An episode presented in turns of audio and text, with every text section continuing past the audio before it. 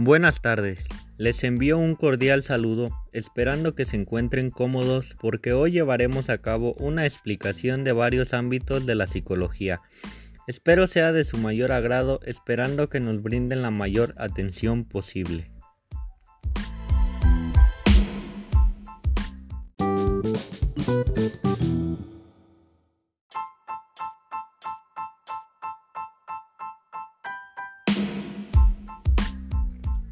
Nuestro primer tema será la sensación.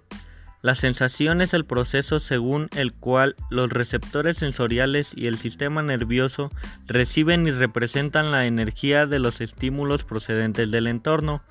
La sensación es el procedimiento cerebral primario procedente de nuestros sentidos principales, los cuales son vista, tacto, olfato, gusto y oído. Envuelven dos elementos, el primero sería la estimulación de los receptores sensoriales. Los receptores sensoriales son células especializadas capaces de transformar energía física en impulsos nerviosos. Nuestro segundo elemento es transmisión de mensajes neuronales desde los receptores sensoriales hasta el sistema nervioso central.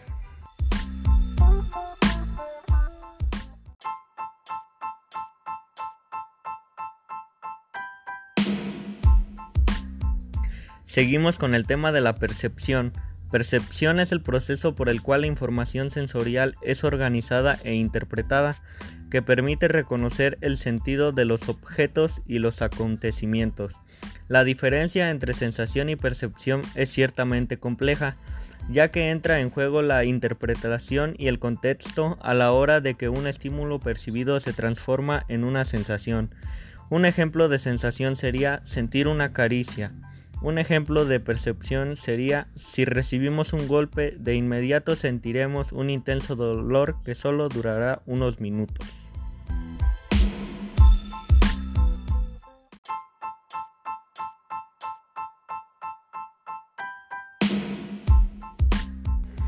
Posteriormente, continuamos con el tema de aprendizajes y sus tipos.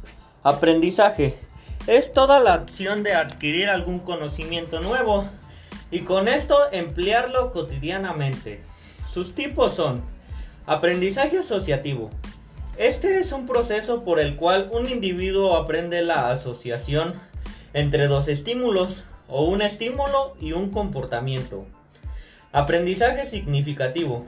Se caracteriza porque el individuo recoge la información, la selecciona, organiza y establece relaciones con el conocimiento que ya tenía previamente. Aprendizaje cooperativo. Es un tipo de aprendizaje que permite que cada alumno aprenda, pero no solo, sino junto a sus compañeros. Aprendizaje colaborativo. Similar al cooperativo, pero en este son los profesores o educadores quienes proponen un tema o un problema y los alumnos deciden cómo abordarlo. Aprendizaje observacional. Este se basa en una situación social en la que al menos participan dos individuos, los cuales son el modelo y el sujeto. Aprendizaje por descubrimiento. La persona, en vez de aprender los contenidos de forma pasiva, descubre, relaciona y reordena los conceptos para adaptarlos a su esquema cognitivo. Aprendizaje receptivo. La persona recibe el contenido que ha de internalizar. Visual. Este tipo de aprendizaje es para los alumnos que no son buenos leyendo textos, pero en cambio asimilan muy bien las imágenes. Aprendizaje auditivo. Estos alumnos aprenden mejor cuando escuchan que otra persona les da información sobre algún tema. Verbal. Estudian mejor leyendo o escribiendo. Esto se refiere a los alumnos que investigan por su propia cuenta en fuentes de internet o ya sea escribiendo su síntesis de cada tema que van informándose o ellos investigan en libros confiables, fuentes de consulta. Kinestésico. Aprendes mejor con práctica es decir, haciendo más que leyendo y observando. En conclusión, mucha gente aprende de una mejor manera por medio del aprendizaje visual y el kinestésico, porque varios tienen su aprendizaje interactuando e implementando los conocimientos y actividades que nos brindan los docentes, así como también las personas que nos ayudan y que quieren que aprendamos nuevas cosas.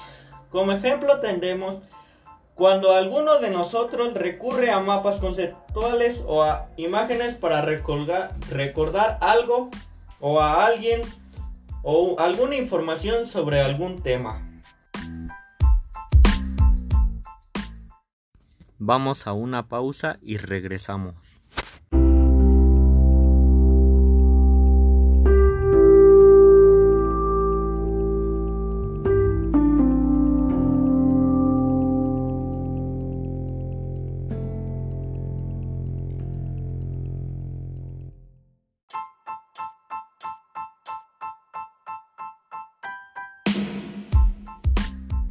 Estamos de regreso. Continuamos con el tema de atención. La atención es la capacidad de seleccionar y concretarse en los estímulos relevantes. Es decir, la atención es el proceso cognitivo que nos permite orientarnos hacia los estímulos relevantes y procesarlos para responder en consecuencia. Ejemplos. Durante la conducción hacemos uso de todos los subprocesos atencionales Necesitamos estar despiertos al volante, ser capaces de centrar nuestra atención en los estímulos de la carretera, ser capaces de mantener la atención durante periodos de tiempo en lo que ocurre el trayecto del viaje. La atención también es indispensable para cualquier trabajo, desde aquellos trabajos de oficina que necesitamos leer y rellenar documentos.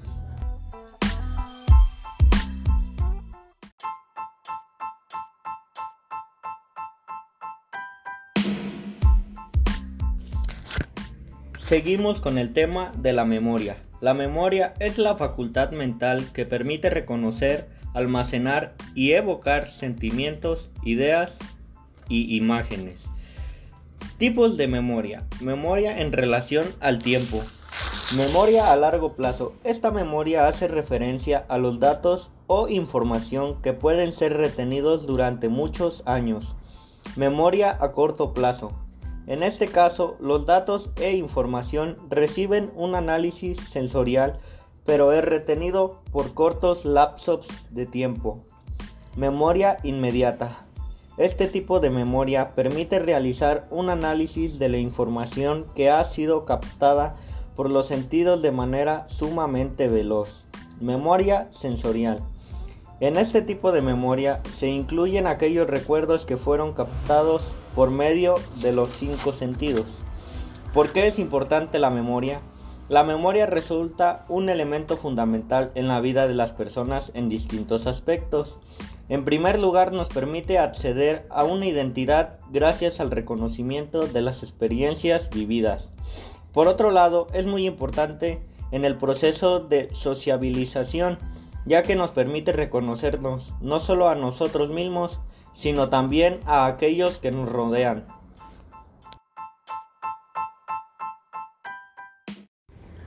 Les comparto una música relajante para regresar con los dos temas que nos hacen falta para culminar este episodio.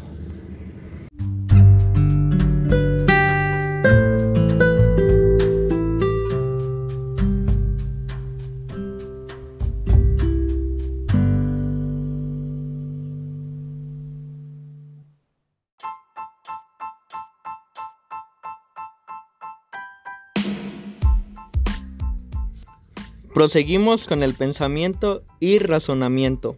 El pensamiento es la manipulación de representaciones mentales de información.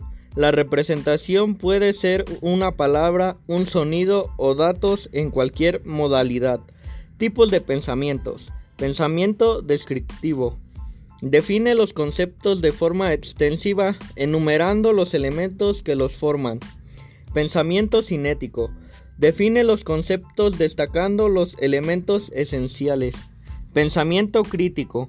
Consiste en analizar y evaluar la consistencia de los razonamientos, en especial aquellas afirmaciones que la sociedad acepta como verdaderas en el contexto de la vida cotidiana.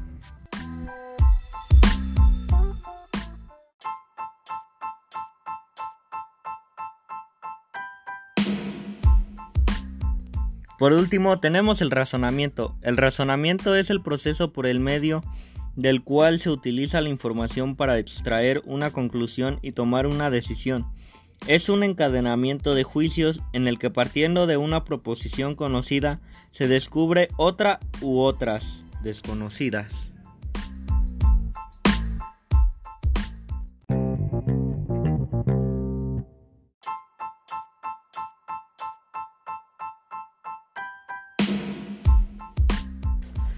En este pequeño capítulo se dieron a conocer varios tipos de inteligencias, así como de aprendizaje, los cuales implementamos en la vida cotidiana, ya que nos ayudan a adquirir nuevos conocimientos para que al aplicarlos lo debemos hacer con mayor empeño para que sean muy concretos y nos lleven a una mejor vida.